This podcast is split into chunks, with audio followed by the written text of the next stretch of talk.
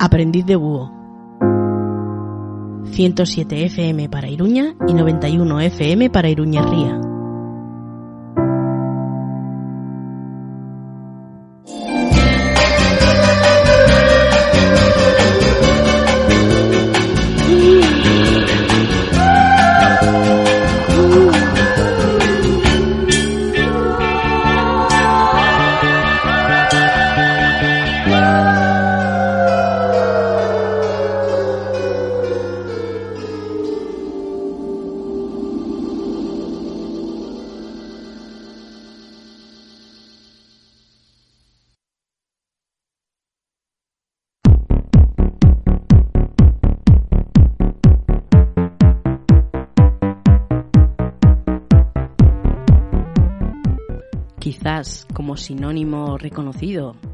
quizá, es una expresión de duda que nos sugiere ese chance de aquello que, que se menciona pueda ser verdadero o aquello que vaya a acontecer tenga cierta duda de que pudiera ocurrir. Queremos decir que aquello a lo que nos referimos cuando utilizamos la palabra quizá o quizás no es una certeza, sino que forma parte del terreno de lo posible, de lo probable, y denota la posibilidad de que ocurra o que sea cierto aquello que se expresa.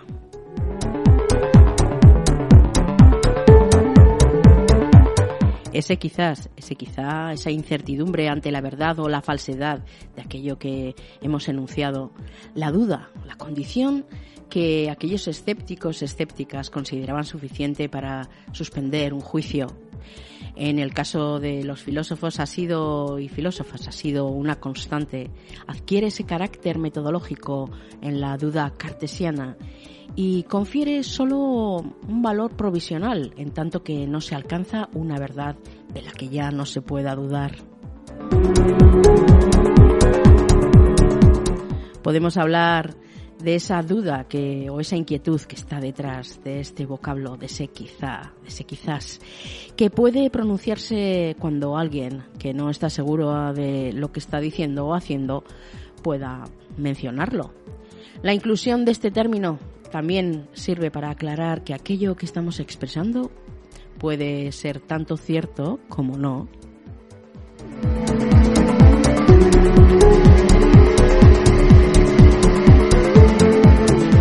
El uso de este término es muy común en el habla cotidiana, tanto que en ámbitos pues profesionales o ámbitos informales se usa indistintamente. Pero se espera que entre las personas con conocimientos técnicos en una materia en particular se hable con certeza, porque resulta imposible estar seguro de todo, seguro o segura de todo lo que se menciona, por lo cual es natural recurrir a ese quizás para resaltar que contemplamos la falta de precisión en nuestras palabras. En el habla cotidiana también su uso es menos condenado que en conversaciones más especialistas, ya que en los temas a tratar suelen ser menos comprometidos. Hablar de una falta de seguridad con respecto a la efectividad es importante en la toma de decisiones, en una decisión correcta y más en algunos aspectos y ámbitos. Por último, abusar de ese término, de ese quizás, de ese quizá en la comunicación puede ser propio de una falta de seguridad tanto del mensaje que se está dando como del propio la propia persona que está em, dando ese mensaje por la propia magnitud de las decisiones que se han de tomar después de esas palabras o de esas acciones. Así que, como ya decía Oswaldo Ferrés, ese músico cubano en 1947 con la canción, hoy en Aprendí de Búho, quizás, quizás, quizás.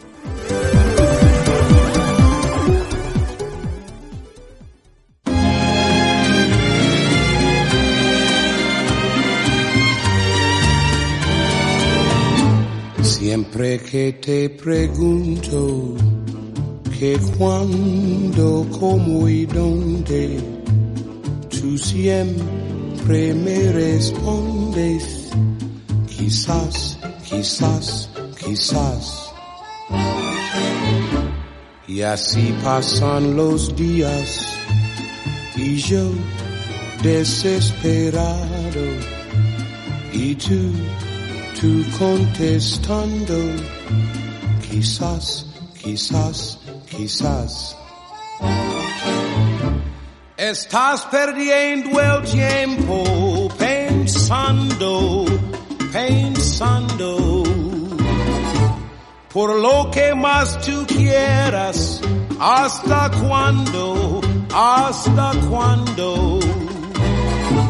Y así pasan los días y yo desesperado idzie tu contestando. Quizás, quizás, quizás.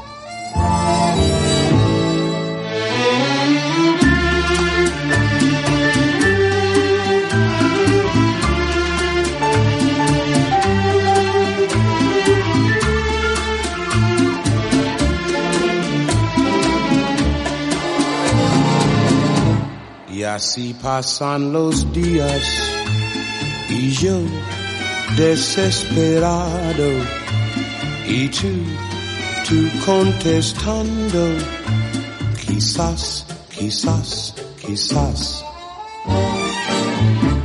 Estás perdiendo el tiempo pensando, pensando, por lo que más tú quieras, hasta cuándo, hasta cuándo.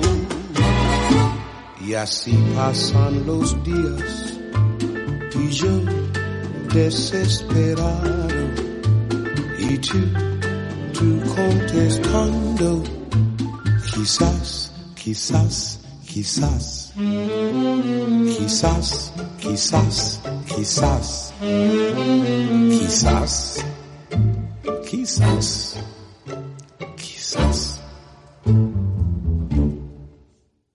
¿Cuántos de ustedes se han quedado dormidos esta noche? Por favor, díganmelo. Vamos, por favor, díganmelo.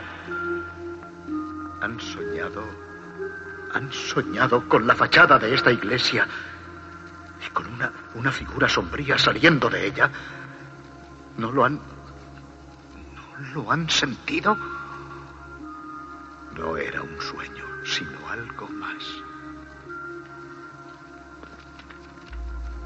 Yo también he tenido ese sueño. Esa imagen de algo que no parecía pertenecer a mi subconsciente. Casi como si estuviera observando una grabación.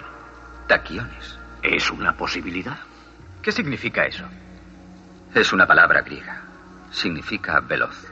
Entonces, ¿qué era ese sueño? ¿Eh? ¿Precognición? ¿Conocimiento anterior de un acontecimiento futuro? ¿Una visión compartida de algo que tiene que ocurrir? ¿Causada por la cosa de ahí abajo? Quizá no.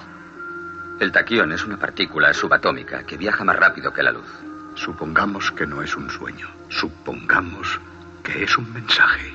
¿Y si estos sueños, premoniciones, presagios, fueran realmente mensajes visuales enviados por otros seres humanos?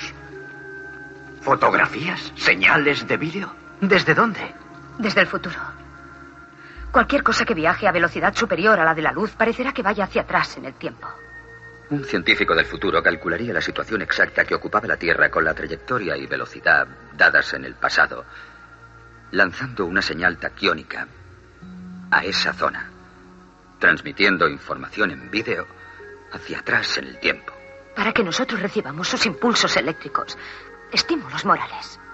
Pero bueno, tío. ¿Con qué propósito? Podría ser una advertencia para decirnos lo que va a ocurrir. Una especie de visión remota del futuro para poder cambiarlo.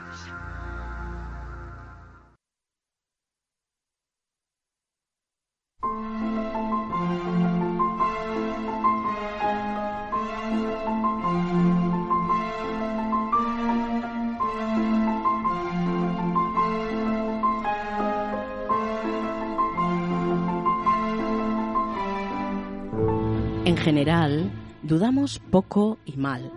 No nos gusta dudar, nos hace parecer débiles.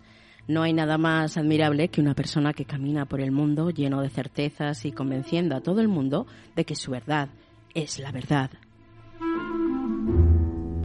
Se asocia a ser una persona triunfadora y sin embargo desde otro punto de vista esa persona estará siempre en una posición más débil que aquella que está dispuesta a cambiar, que aquella que duda, aquella en la que está envuelta en muchos quizás.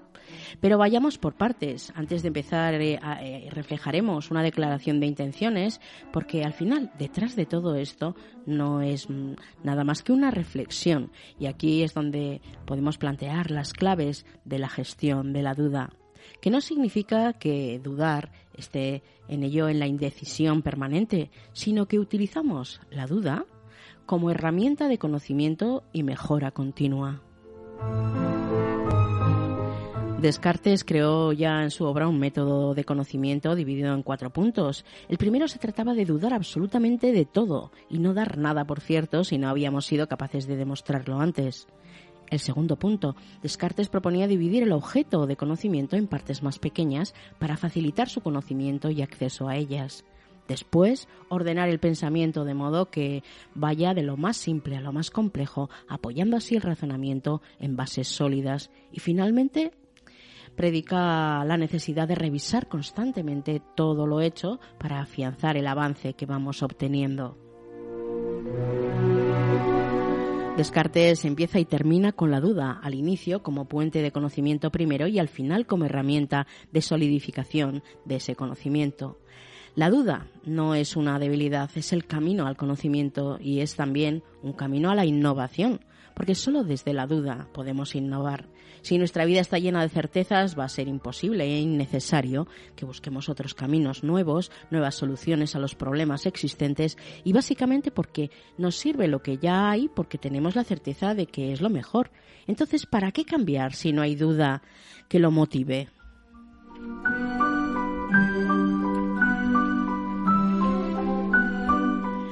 Como decíamos, dudar no implica estar en la indecisión permanente. Dudar significa estar abierto a cambiar de opinión, pero con argumentos fundados que respalden ese cambio.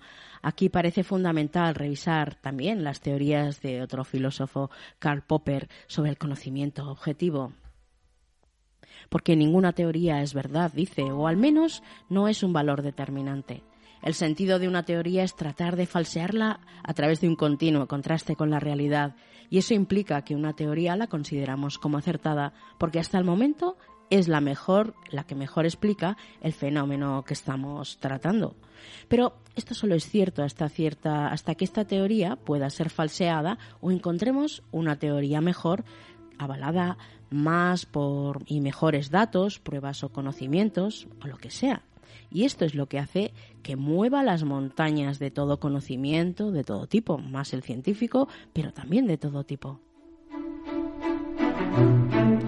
Bajo este método operan ciencias físicas, la química, la biología, las matemáticas y, ¿por qué no?, también las ciencias sociales, la antropología, la economía, la sociología, nuestra capacidad de llegar al conocimiento, a la verdad, si lo preferimos decir así, es muy limitada porque existen muchas variables que no se comportan de manera exacta y uniforme. Si pensamos, hay corrientes teóricas dentro de la economía que consideran que el ser humano se rige por una razón instrumental, el Homo economicus, que es algo así como una representación teórica de las personas que se mueve con el objetivo de maximizar el beneficio en cualquier decisión. Pero en la psicología es diferente, porque nos explica que esto no siempre es cierto. En realidad, la coctelera de las decisiones, en esa coctelera entran las emociones, los sesgos, incluso lo irracional a veces, ¿por qué no? Todo lo complica y la predicción de los comportamientos económicos entonces se vuelve irregular.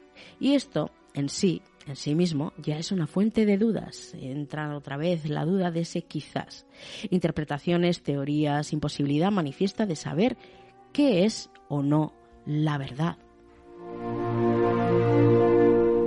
En su libro del elogio de la duda, Victoria Camps antepone la duda a cualquier reacción visceral. Esto es lo que se trata de, lo que trata de defender, una actitud dubitativa no como parálisis de la acción, no, sino como un ejercicio de reflexión, de ponderar los pros, los contras. Efectivamente, no se trata de adentrarse en un laberinto de dudas que es imposible salir sin avanzar.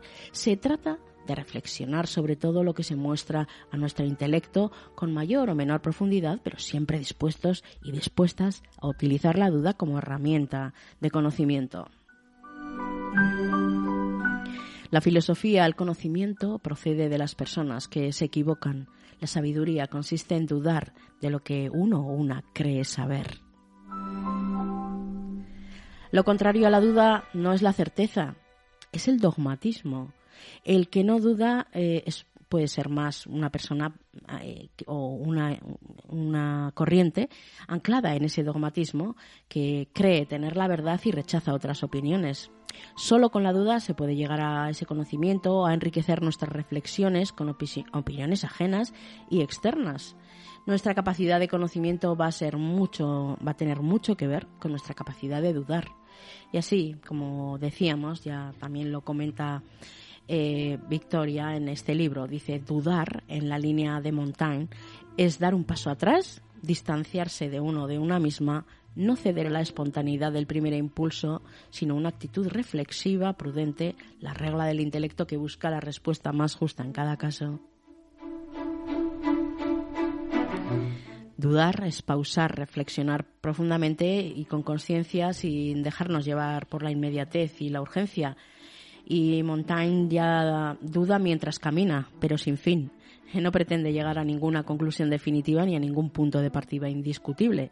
Se diría que goza poniendo en tela de juicio cuestiones que se dan ya por sabidas, mm, más no simplemente por el gusto de llevar la contraria, más bien por conocer cuanto le rodea y conocerse de, dentro de ello, procurando adoptar el estilo de vida más adecuado. En definitiva, el ejercicio de dudar puede ser un estilo de vida. Es la base que permite construir nuestro pensamiento crítico. Dudar es nuestra manera de estar en el mundo. La duda es el reflejo de nuestra manera de ser. No puede, no se puede dudar sin ser una persona reflexiva, tolerante, abierta, con un ego controlado o incluso con una capacidad empática hacia los que te hacen dudar. No se duda para permanecer, se duda para avanzar.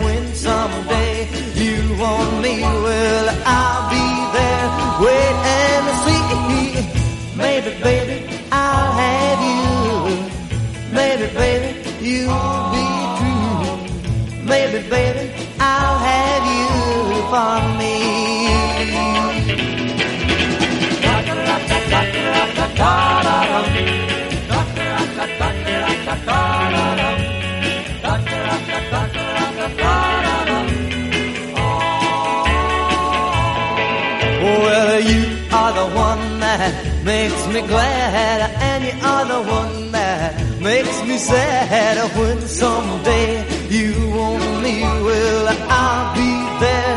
Wait and see. Maybe, baby, I'll have you. Maybe, baby, you.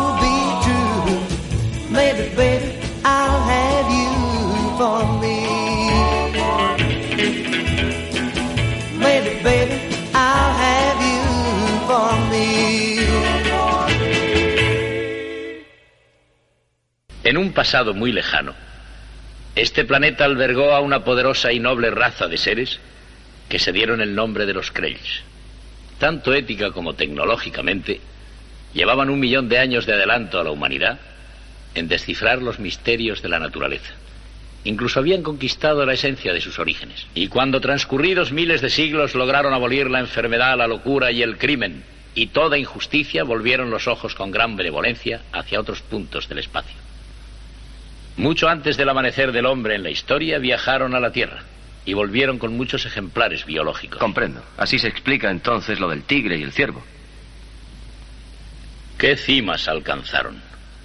Pero luego, cuando según parece se hallaban a punto de lograr una suprema consecución que hubiera sido la coronación de toda su historia, esta raza que lo era todo menos divina pereció en una sola noche. En los dos millares de siglos que han seguido a tan inexplicable catástrofe, hasta las altísimas torres de porcelana, cristal y acero que rozaban las nubes, se vinieron todas al suelo de Alter 4. Y nada, absolutamente nada ha quedado sobre él. ¿Cómo eran aquellos seres? Ningún testimonio de su naturaleza física ha sobrevivido, excepto quizá en la forma de este arco característico. Sugiero que se sirvan compararlos con los diseños de los portales funcionales de los humanos.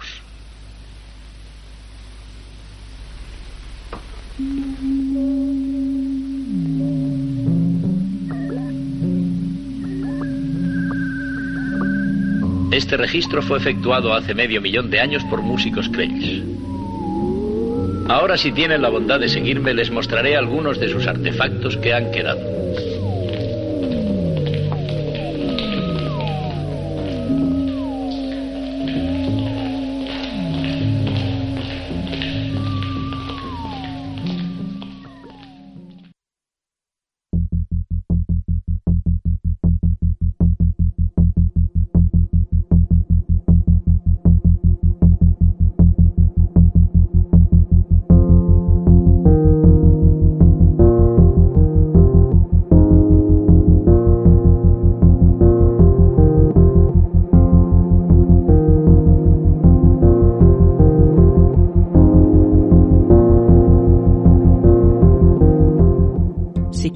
Cambiar el mundo, quizás haya que empezar por el mundo de alguien. El número de menores de edad con discapacidad en situación de acogimiento residencial es de apenas el 6%. Tanto el acogimiento como la adopción se plantean como medidas de protección a la infancia, pero múltiples barreras dificultan los procesos. El inicio de nuestras vidas puede marcar de forma trascendental cómo serán el resto de los años que vivamos, qué traumas acumularemos, qué carencias, qué oportunidades, qué inquietudes.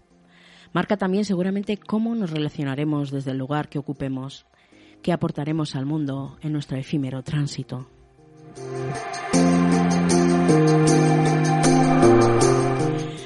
Ana González le marcó haber crecido en una casa llena de gente. Son once hermanos y entre ellos dos hermanas con discapacidad.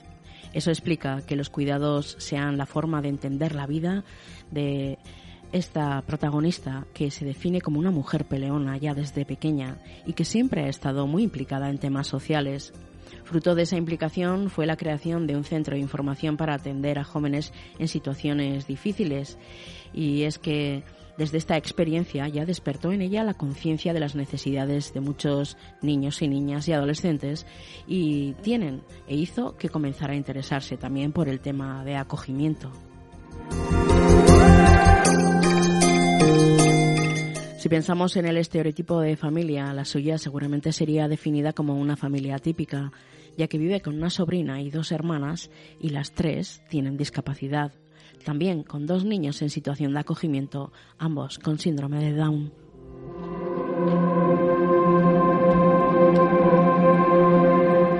Si yo quiero cambiar el mundo, dice, quizás haya que empezar por cambiar el mundo de alguien, porque estoy convencida de que lo micro, lo pequeño, tiene un valor enorme para cambiar el mundo.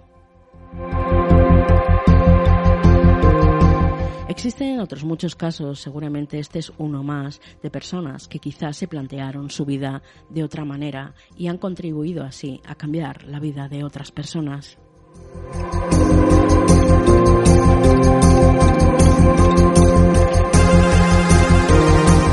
En el año 2020, según el Boletín de Datos Estadísticos de Medidas de Protección a la Infancia, el número de menores de edad con discapacidad en situación de acogimiento residencial era de 1.100, es decir, el 6% del total.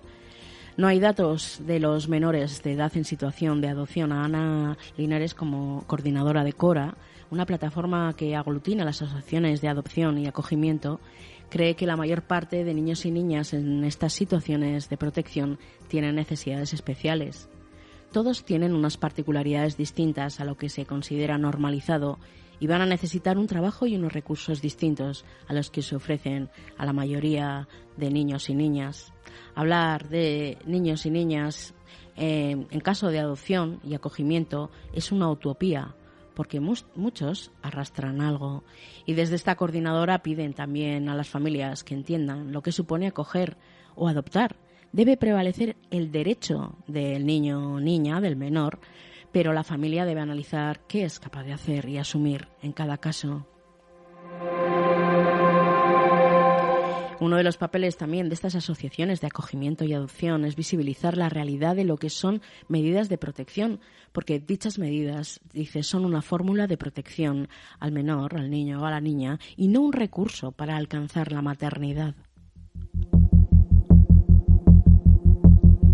Nuestra labor es ofrecer una visión realista de aquello con lo que vamos a tener que trabajar a muchos niveles, a nivel social, biológico, emocional, esos daños que muchas veces son irreparables.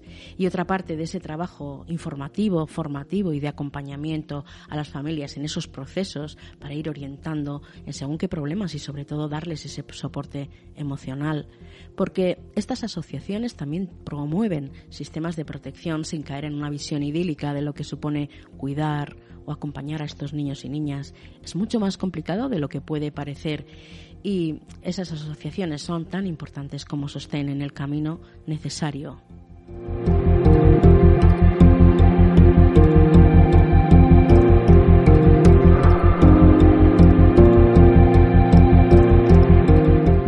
Por otro lado, también desde ASEAF, la Asociación Estatal de Acogimiento Familiar del Estado español, explica que el acogimiento y la adopción son medidas de protección a la infancia, pero que la gran diferencia es que en el caso de acogimiento de niños y niñas y adolescentes mantienen un contacto con su familia biológica y que siempre eh, que el interés superior del niño así lo aconseje, el objetivo del acogimiento es que los menores regresen a su familia de origen y bueno, muchas veces es lo que, lo que, con lo que nos enfrentamos, con lo que se, se, se encuentran las distintas familias.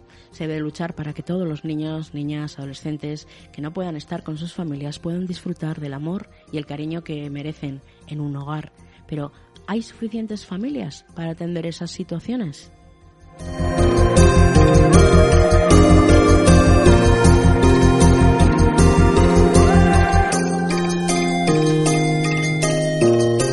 ¿Quién puede permitirse los soportes que necesitan también estos niños y niñas? Muchas veces no es posible sin la ayuda de la Administración o es que en otras ocasiones la Administración simplemente no está ahí.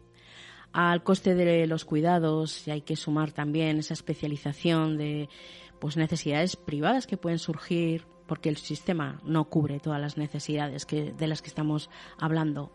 Así que cuando se ven esas, esos anuncios donde se necesitan familias de acogida, antes deberíamos pensar en que esos recursos necesitarán esas familias y que se necesita también cambiar el sistema de acogida de forma radical, porque quienes están sufriendo con taras del sistema son precisamente los menores, esos niños y niñas. Así que lo que decíamos, al final, si pretendemos hacer un cambio de vida, si pretendemos cambiar este mundo, quizá la mejor manera es comenzar por cambiar la vida de alguien.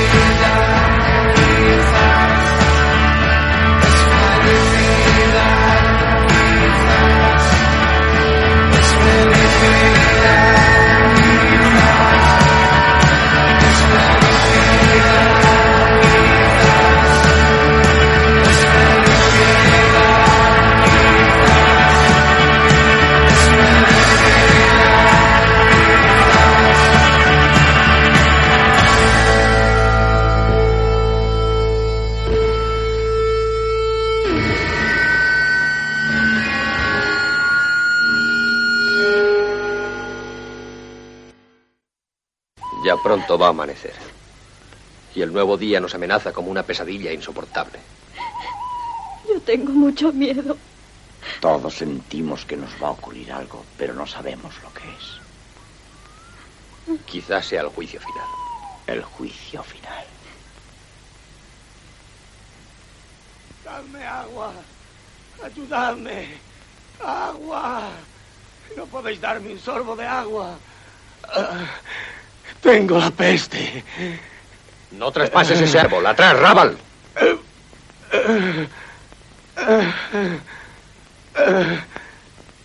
Me da miedo morir. No quiero morir.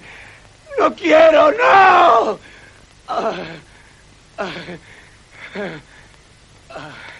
Es que no os compadecéis de mí. Socorredme. ¡Habladme al menos!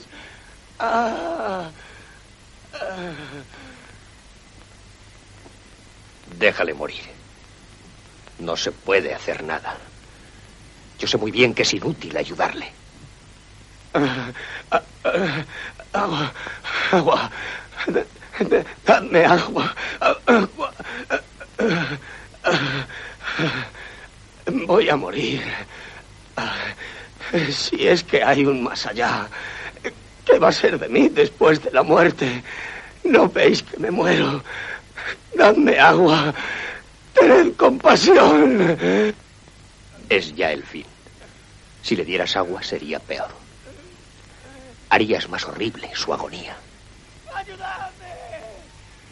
Ya pronto dejará de sufrir.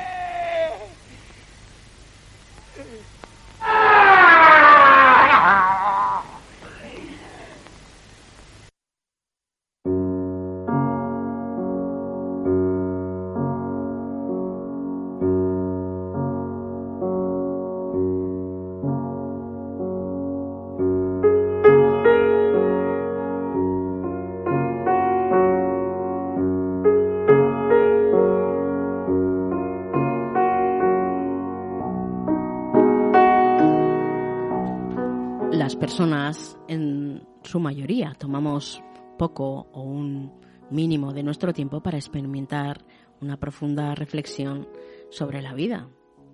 Somos capaces de ubicarnos en el tiempo y en el espacio, pero también podemos llegar a ser muy poco conscientes de la realidad en otras ocasiones. Hay quien se daba por vencido al mencionar que, por ejemplo, que este planeta está ya en decadencia, que todo ha cambiado y que nada es igual, y lo más trágico de la historia, que nada se podía hacer ante esa imparable evolución. Frases como hoy en día nos tragamos todo, nunca pensamos sobre las cosas. Nada cambiará si no comenzamos a experimentar esa duda, ese y quizás las cosas podrían ser de otra manera. En muchas de las cosas que pensamos, hacemos, admitimos e incluso hablamos, hay que generar ese, esa posibilidad. Comenzar a dudar, sí, a dudar, pero respecto de las nuevas formas de pensamiento, pues es la clave para que todo pueda ser diferente. Ese mecanismo para encontrar un principio evidente que en su día se concibió como la idea de construir algo en lo que pudiésemos basar esas verdades, opiniones tenidas por ciertas para empezar de nuevo. Y siempre, como decíamos, con la duda, el beneficio de la duda también se suele decir. Ya lo decía Descartes, al que hemos mencionado antes, que al poner de relieve el gran poder de la razón, pues es esta la que para él y los racionalistas en general permite distinguir aquello que es verdadero de lo falso y orientarnos en la vida. Y es también la manera de generar ese conocimiento, bueno, sustentado por lo menos en, en una base real o verdadera. Quizá tú ya hayas hecho esa reflexión y tu manera de pensar y actuar está en constante evolución, generando duda y reequilibrando de nuevo la balanza a cada paso. El significado de la palabra duda, como decíamos, ¿no? La suspensión o la indeterminación del ánimo entre dos juicios o dos decisiones, o bien acerca de un hecho o una noticia.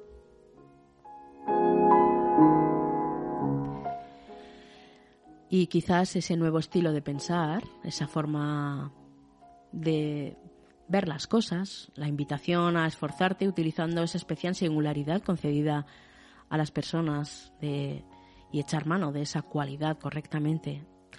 Porque tu inteligencia se manifestará en cada uno de los actos que puedas realizar y mucho va a depender de la forma en cómo cuidamos esas reflexiones, esos pensamientos. Un sinfín de, duda, de dudas pueden pasar por nuestra mente en este momento, todos los días, dudas circunstanciales que se presentan con frecuencia como resultado de, la experiencia de transitar por esta vida.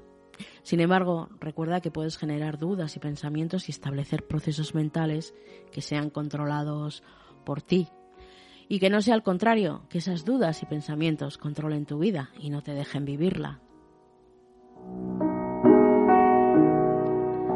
Existen muchos factores que pueden influenciar nuestras decisiones, la forma en que lidiamos con los problemas. Para elegir de forma asertiva es importante también, como no, saber decir que no.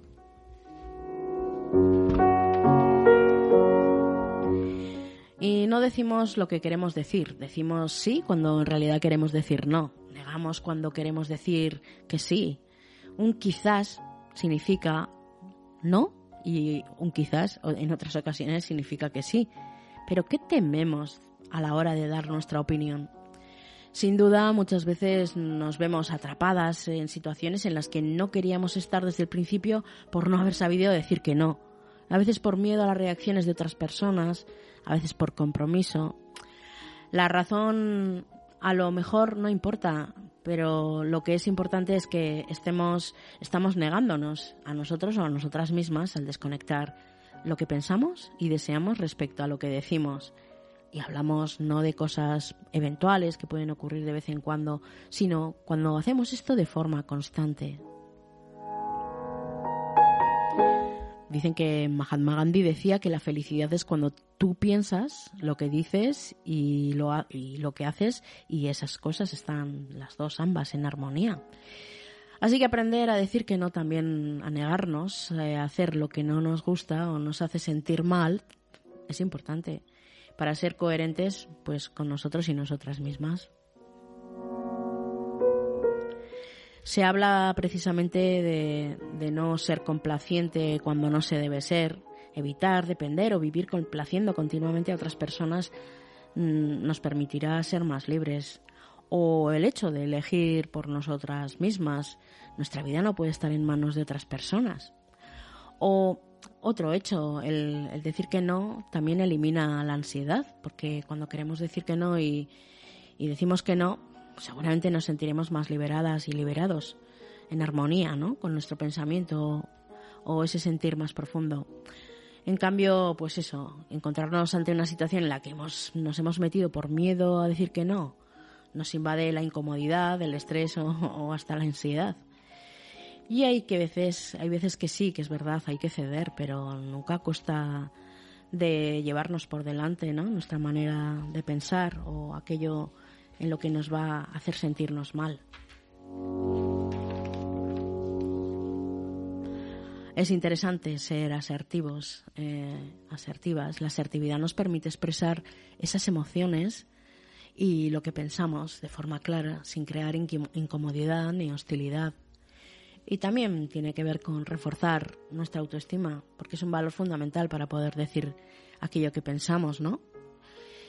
eliminar ese sentimiento de culpa también es muy básico, porque simplemente pensar en las cosas que estamos diciendo, eh, sí, cuando realmente queremos decir que no, pues, pues nos puede traer también, acarrear otro tipo de, de problemas.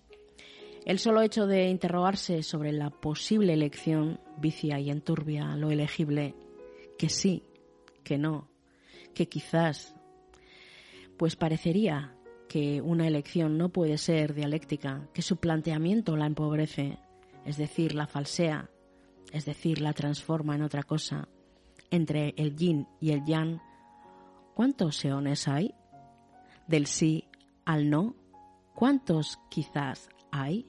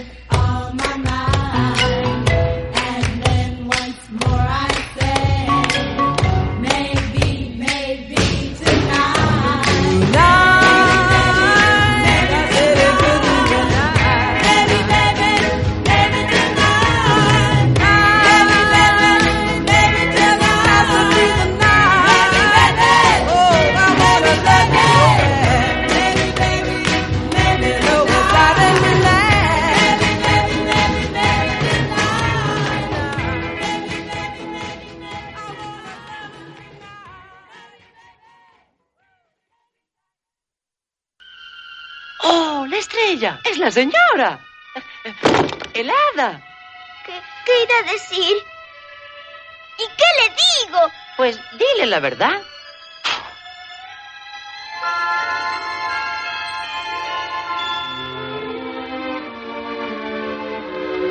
Pinocho. ¿Qué tal? Señor Grillo. Este, qué agradable sorpresa. Pinocho, ¿por qué no fuiste a la escuela? ¿A la escuela? Sí, eh, yo... Eh, Anda, dile. Iba a la escuela y encontré a alguien. ¿A alguien? Sí, eran dos monstruos con boca de lobo. ¿Qué es? ¿Monstruos? ¿Tuviste miedo? No, pero me ataron en una bolsa. No me digas. ¿Y dónde estaba don Grillo? Eh, ah, Pepito. A mí no me metas, ¿eh? Lo ataron en una bolsita. No. Sí. ¿Cómo escapaste? No pude porque me tiraron al fuego. Oh, mire, mi nariz. ¿Qué pasa? Puede que no me digas la verdad, Pinocho. ¡Quizás! Sí, la dije. Palabra por palabra.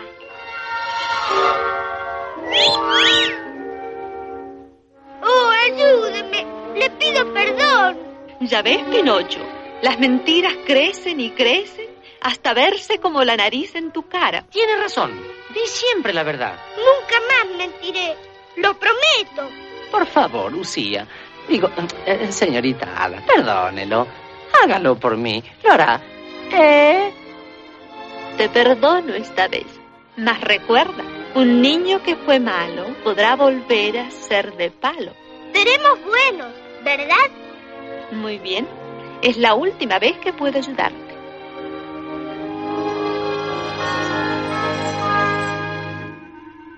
¡Mira, Pepito! ¡Mi nariz! ¡Oh! ¡Libre! ¡Vamos, Pino!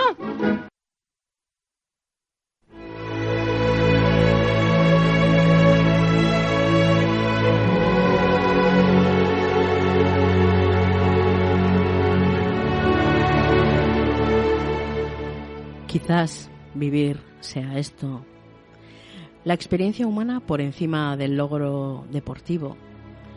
Cuando tenía 14 años, Jorge Egocheaga se escapó de casa para subir el naranjo de Bulnes en medio de una tormenta, solo por satisfacción personal. Años más tarde, su sentido de la superación lo llevó a lanzarse a la conquista de los 14, las 14 cimas más altas del planeta. Quizás vivir sea esto. Un libro de pasiones y sueños, de valiosas lecciones, donde este alpinista desnuda su alma en un relato íntimo que permite sentir frío, cansancio, las alegrías, el dolor y la soledad. Y también el desgarrador relato de la muerte, por ejemplo, de su mujer y de su mejor amigo, el famoso alpinista Iñaki Ochoa de cuando perseguían el sueño compartido de escalar los 14 ocho miles.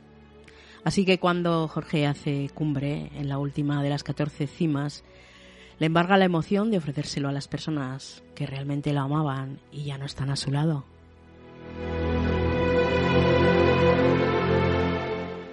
Hace ya tiempo que no busco la felicidad, incluso llego a pensar que está sobrevalorada.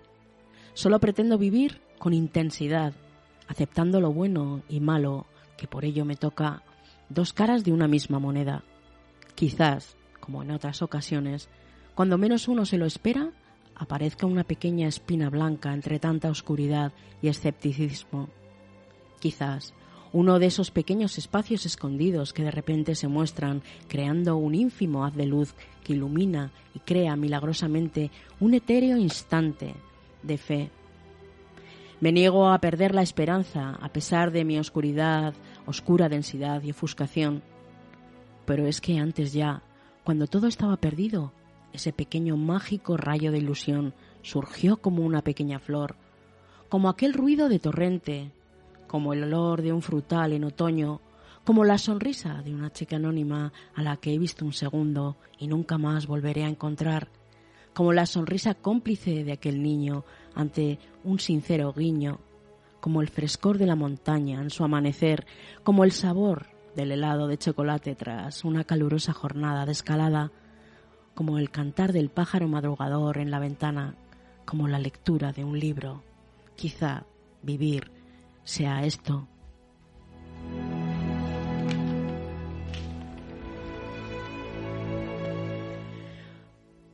Así, incluido pues dentro de este, de este libro, es un libro impregnado de una melancolía y un permanente diálogo interior que desemboca en una trágica expedición final y sin embargo en todos los textos se incluye incluido el último son todos ellos un canto a la vida porque desde la sombra ha inspirado a grandes alpinistas, sus ascensos, su estilo, pero sobre todo su forma de ser y de explicar esas aventuras hacen que ese libro sea imprescindible para los amantes de la montaña.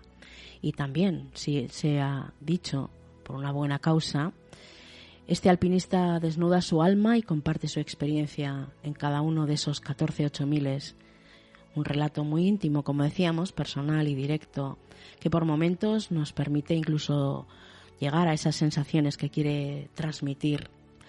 Y bueno, y ya dicho sea todo de paso, pues incluso la venta de su libro va destinada los beneficios a la creación de becas para la ayuda eh, becas para la ayuda en la educación para niños sin recursos en el valle de Macalú en Nepal.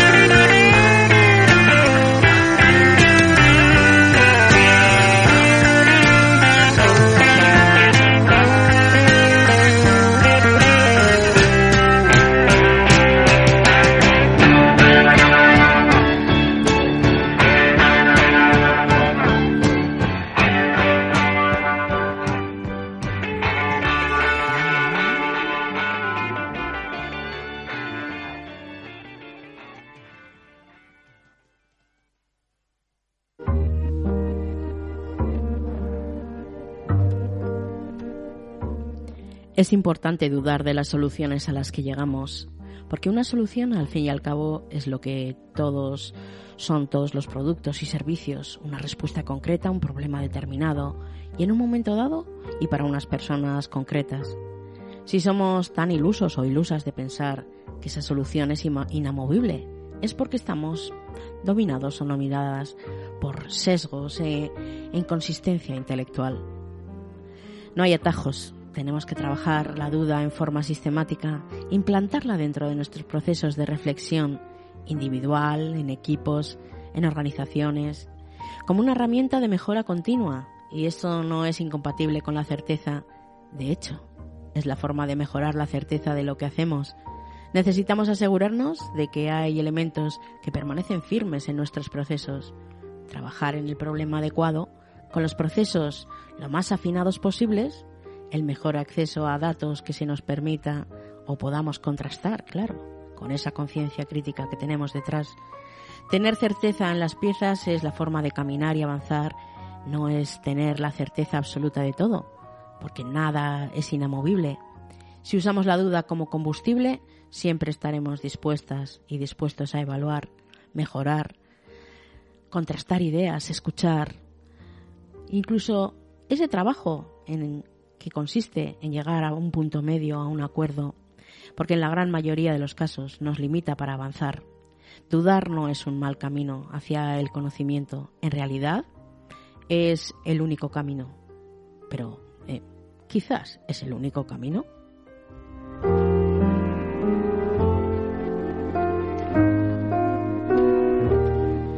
Dicen que la felicidad es algo más bien fugaz, Poder sentirse realizado o realizada es quizás un sentimiento más cercano y duradero.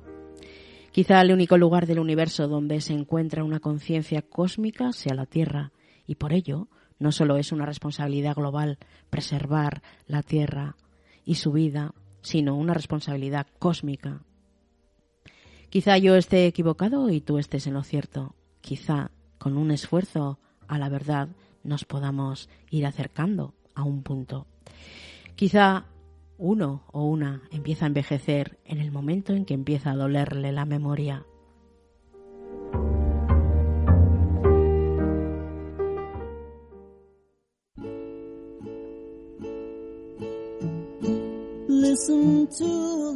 Has escuchado Aprendiz de Búho. Escríbenos a la dirección aprendiz.eguski.eus.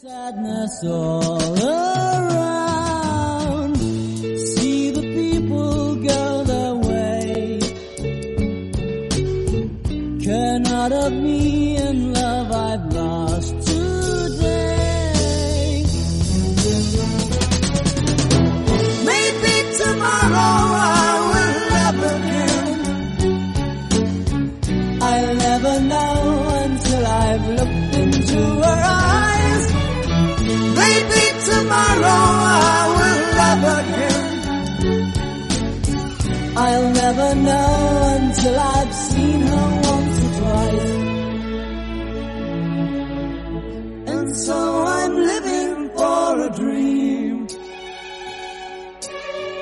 Each lonely day spent looking for the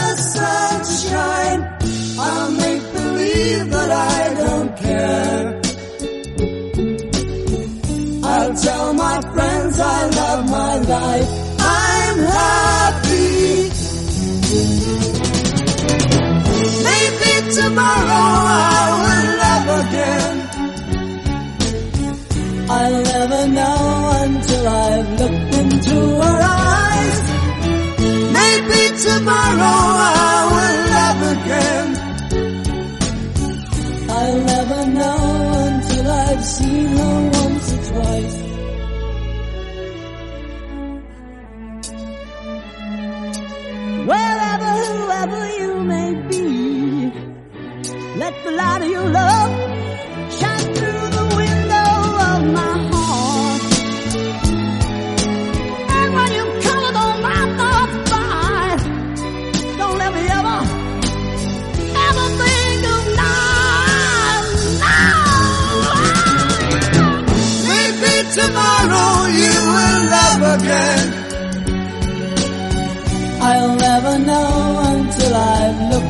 into her eyes.